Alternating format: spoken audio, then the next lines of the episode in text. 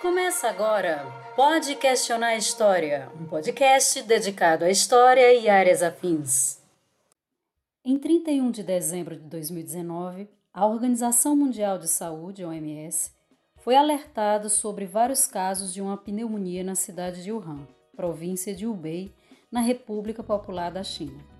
Tratava-se de uma nova cepa do vírus do coronavírus que não havia sido identificada antes em seres humanos em poucos meses, a contaminação se espalhou assustadoramente pelo mundo, sendo decretado seu status de pandemia no dia 11 de março pela Organização Mundial de Saúde. Enquanto produzimos esse podcast, registra-se no mundo mais de 5 milhões e 500 mil casos confirmados da doença e um total de quase 350 mil mortos. Em pouco tempo, a doença modificou totalmente hábitos, rotinas, arrasou economias, jogando as nações mundiais em uma de suas maiores crises de nossa era.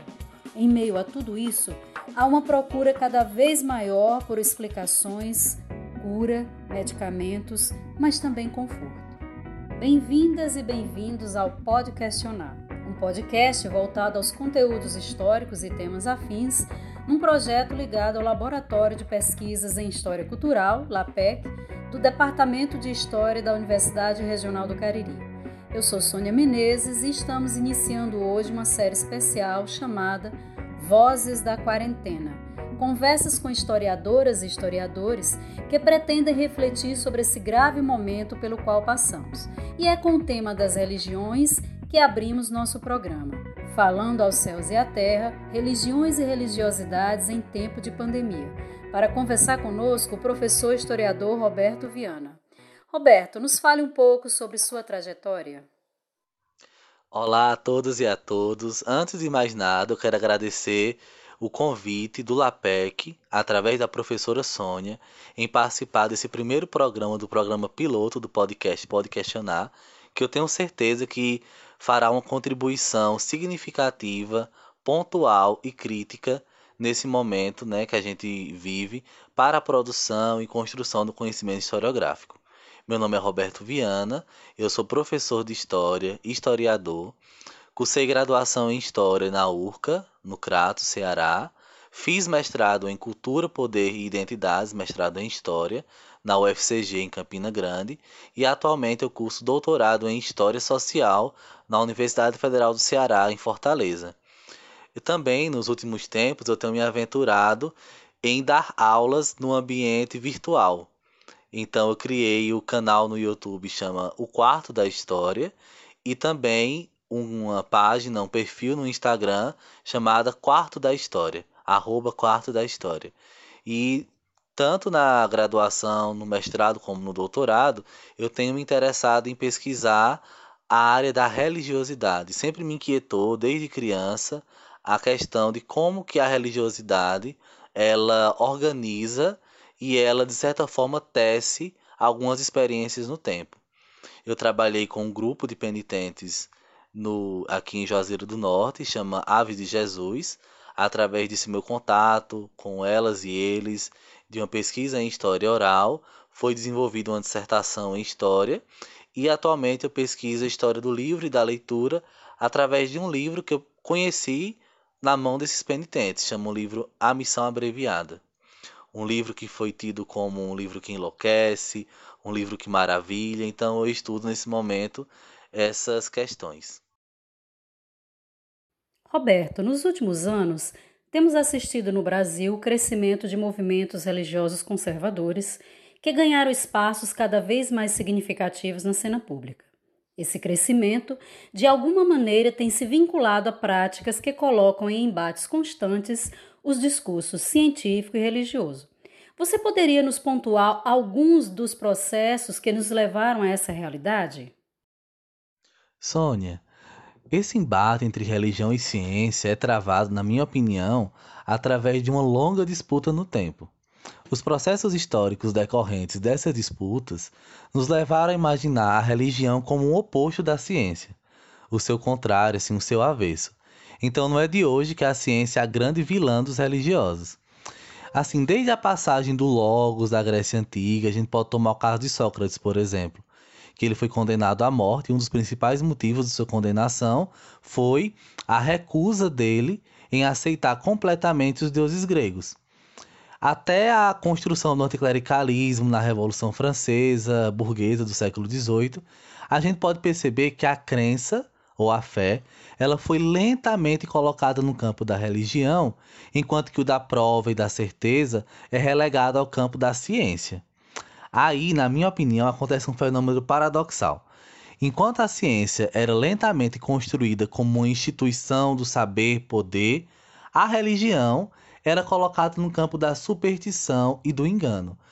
Não que a religião, as instituições não sejam também instituições do saber-poder, mas elas na modernidade foram colocadas, relegadas a esse campo do engano.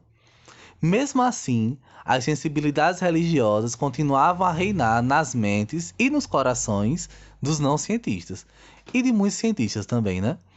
A modernidade, ela faz com que a gente experiencie uma, uma lenta passagem dessas certezas absolutas religiosas para as certezas absolutas científicas. No entanto, as sensibilidades religiosas, aquilo que o Walter Benjamin, lá no, nos, nas teses sobre o conceito de história, chamou da relação entre história e teologia. Essas coisas nunca desapareceram, elas foram se mesclando, se hibridizando, inclusive no próprio discurso científico. Várias religiões começam a tentar provar cientificamente seus dogmas é, o Santo Sudário é a prova histórica da origem do surgimento da vida de Jesus. O espiritismo ele tenta mostrar os fluidos magnéticos saindo dos corpos em transe. As terapias holísticas, o reiki, cristais, não sei o que, tentam propor formas alternativas de curar doenças. Então, as crenças religiosas e científicas, as, as proposições religiosas e científicas, elas vão se misturando criando novas formas híbridas de viver. Essas novas vivências criam uma rachadura na crença. É, nesse momento, alguns autores vão dizer que a gente está passando para uma pós-modernidade, ou modernidade líquida, ou hipermodernidade, né? Mas o que quer dizer isso tudo é que nada mais é absoluto, certo? Nada, nós não temos mais aquele chão firme para onde pisar. As dúvidas fazem com que as pessoas tentem buscar novas certezas.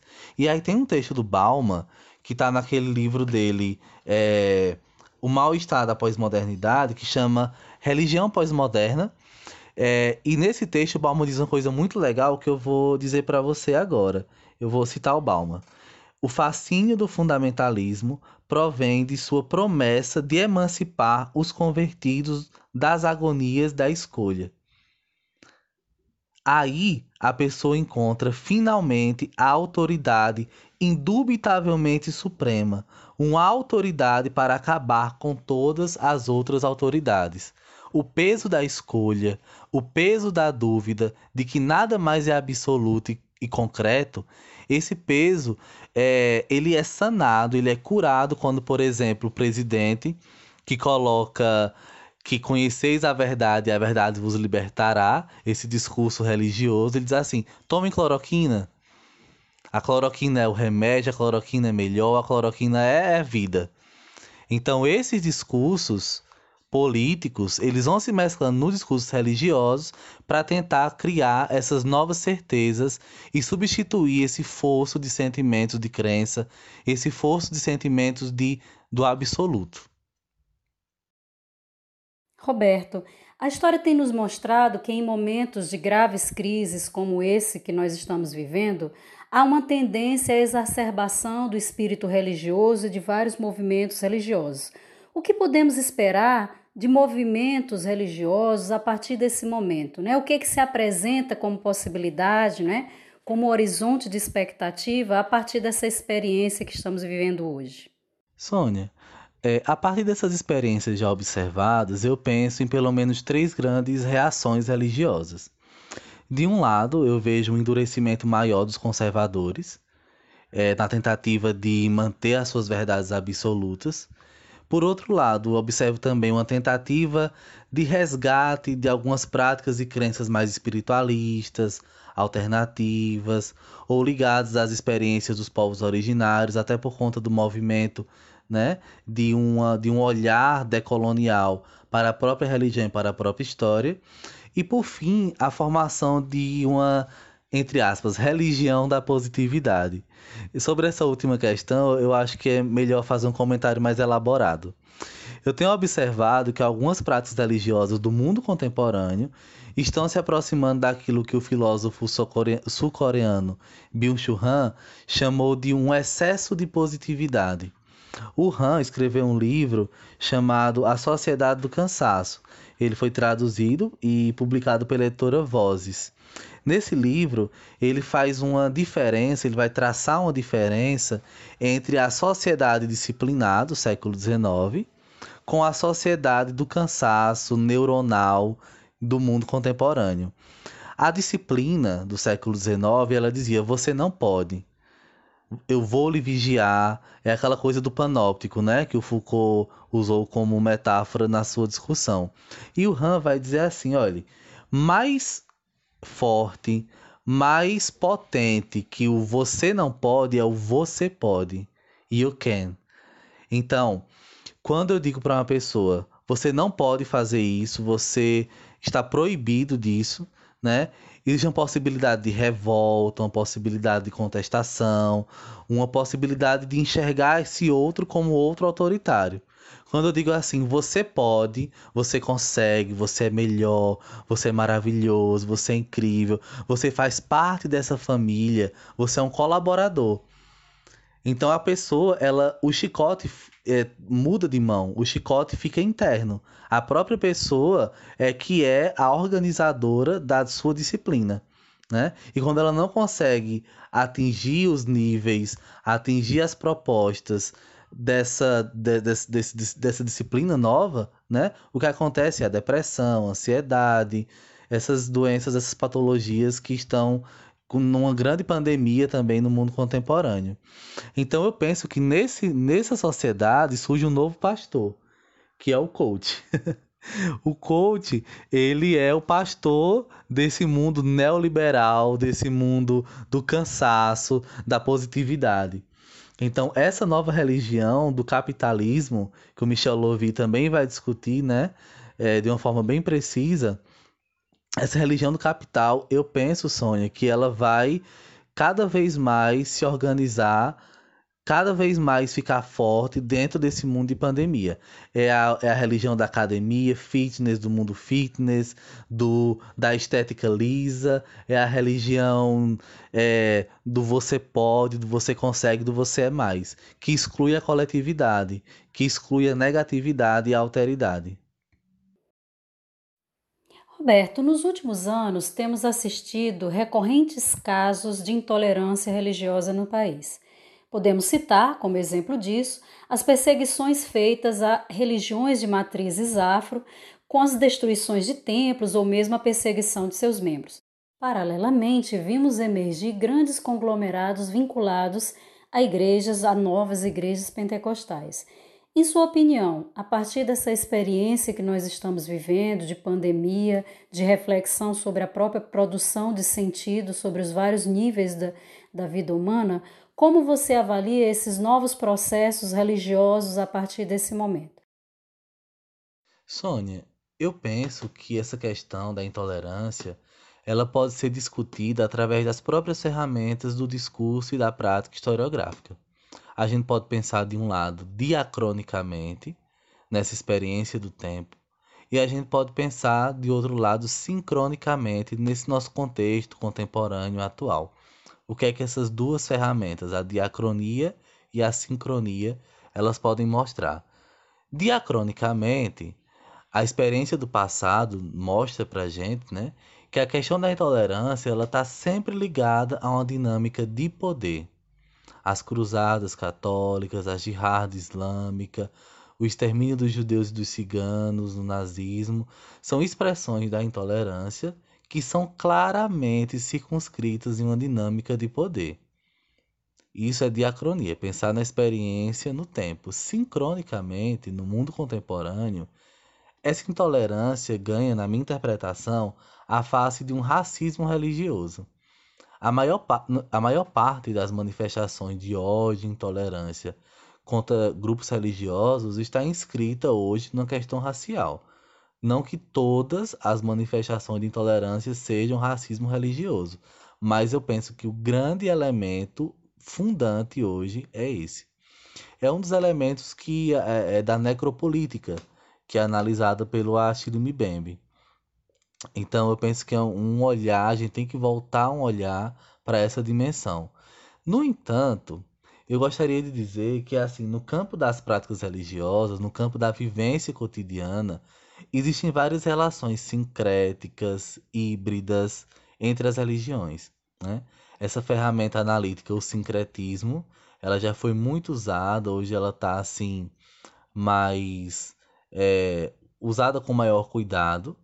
E a questão híbrida, ela, ela ganha uma força, ela ganha um fôlego muito grande. Então, por exemplo, se a gente pega uma prática de reza que algumas senhoras fazem, algumas senhoras e senhores fazem, especialmente no interior, no Ceará, no Nordeste especialmente. A gente pegar essas práticas, nós vamos ver diversos elementos das religiões afro-ameríndias, elementos católicos, elementos de várias religiões. Se a gente pega um culto neopentecostal, um culto ou um, uma celebração da Igreja Católica Carismática, vários elementos estéticos, sonoros, remontam a experiências afro-ameríndias também. Então, assim, no campo das práticas, essas religiões se misturam, se hibridizam, formam coisas novas, e eu penso que a intolerância, ela se forma mesmo na questão da dinâmica de poder, nas relações de poder que vão se estabelecendo, nas relações no mundo contemporâneo, especialmente necropolíticas. Roberto, muito obrigada. Você nos trouxe informações fundamentais para entendermos esse momento. E a gente ficou muito feliz de inaugurar essa nossa série Vozes da Quarentena com sua participação. Sônia, eu quero aproveitar esses momentos finais do nosso podcast para agradecer o convite do LAPEC, o seu convite em participar desse programa piloto. Eu tenho certeza que o Pode Questionar vai contribuir de forma importante para a discussão do conhecimento historiográfico nesse mundo contemporâneo. É um mundo em que nós devemos demarcar o nosso lugar nessa guerra de narrativas, né? Que a gente tem a obrigação de cada vez mais se aproximar dessas ferramentas tecnológicas, desse lugar de divulgação do conhecimento para combater fake news, para combater desinformação, para combater os discursos de ódio. Então eu me sinto muito honrado e feliz em participar desse primeiro programa e eu quero aproveitar esse último minuto para é, divulgar o meu trabalho nas redes sociais. É, no, no meu perfil do Instagram, arroba Quarto da História, e na página, no canal do YouTube, O Quarto da História. Eu publico vídeos periodicamente em que discuto questões sobre teoria da história, sobre religião, religiosidade. A proposta lá é fazer lives no Instagram. Eu transformo essas lives em vídeo e publico no YouTube para ficar disponível lá com algumas edições. Então, quem puder e quem quiser seguir essas páginas, siga. E a gente está aqui para compartilhar conhecimento, discutir e aprender. Muito obrigado. E é isso. A gente deixa então a dica aí para os nossos ouvintes para acessarem as redes do professor Roberto Viana no Instagram e no YouTube. Você escutou o Questionar Vozes da Quarentena. Até lá, até os nossos próximos episódios.